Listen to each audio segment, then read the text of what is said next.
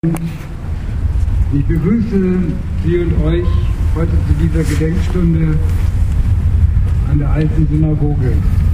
Hier an dem Platz, wo bis 1938 die Freiburger Synagoge stand. Hier an dem Platz, wo in diesem Jahr das umstrittene Mahn Gedenk Denkmal mit den Umrissen dieser Synagoge eröffnet wurde. Gestritten wird immer noch und den konstruktiven Streit um den Sinn unserer Geschichte und Zukunft haben wir auch weiter nötig.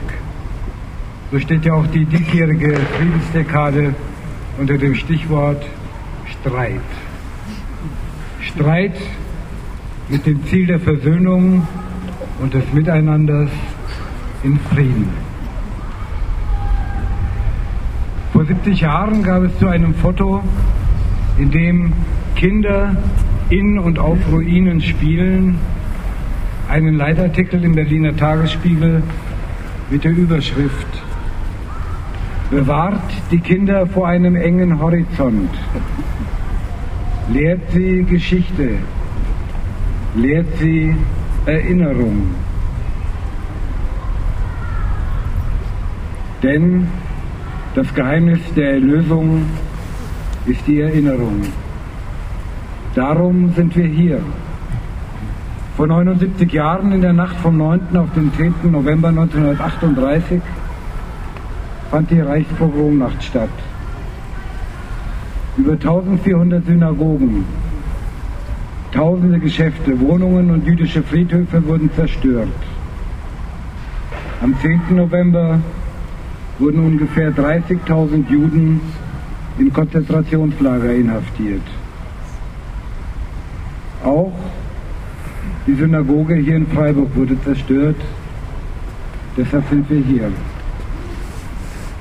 Wir wollen, wir können, wir dürfen diesen Tag nicht vergessen. Wir brauchen die Erinnerung.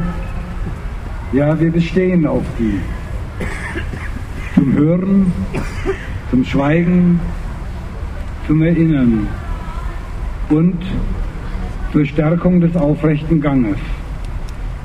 Gegen alte und neue Menschenverachtung stellen wir die Erinnerung, denn wir können nicht denken, ohne uns zu erinnern.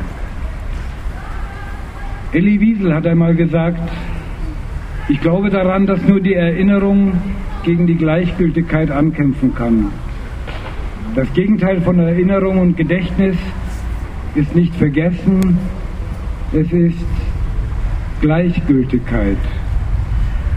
Solange wir uns erinnern, gibt das, woran wir uns erinnern, unserem Kampf und unserer Sensibilität eine andere Dimension.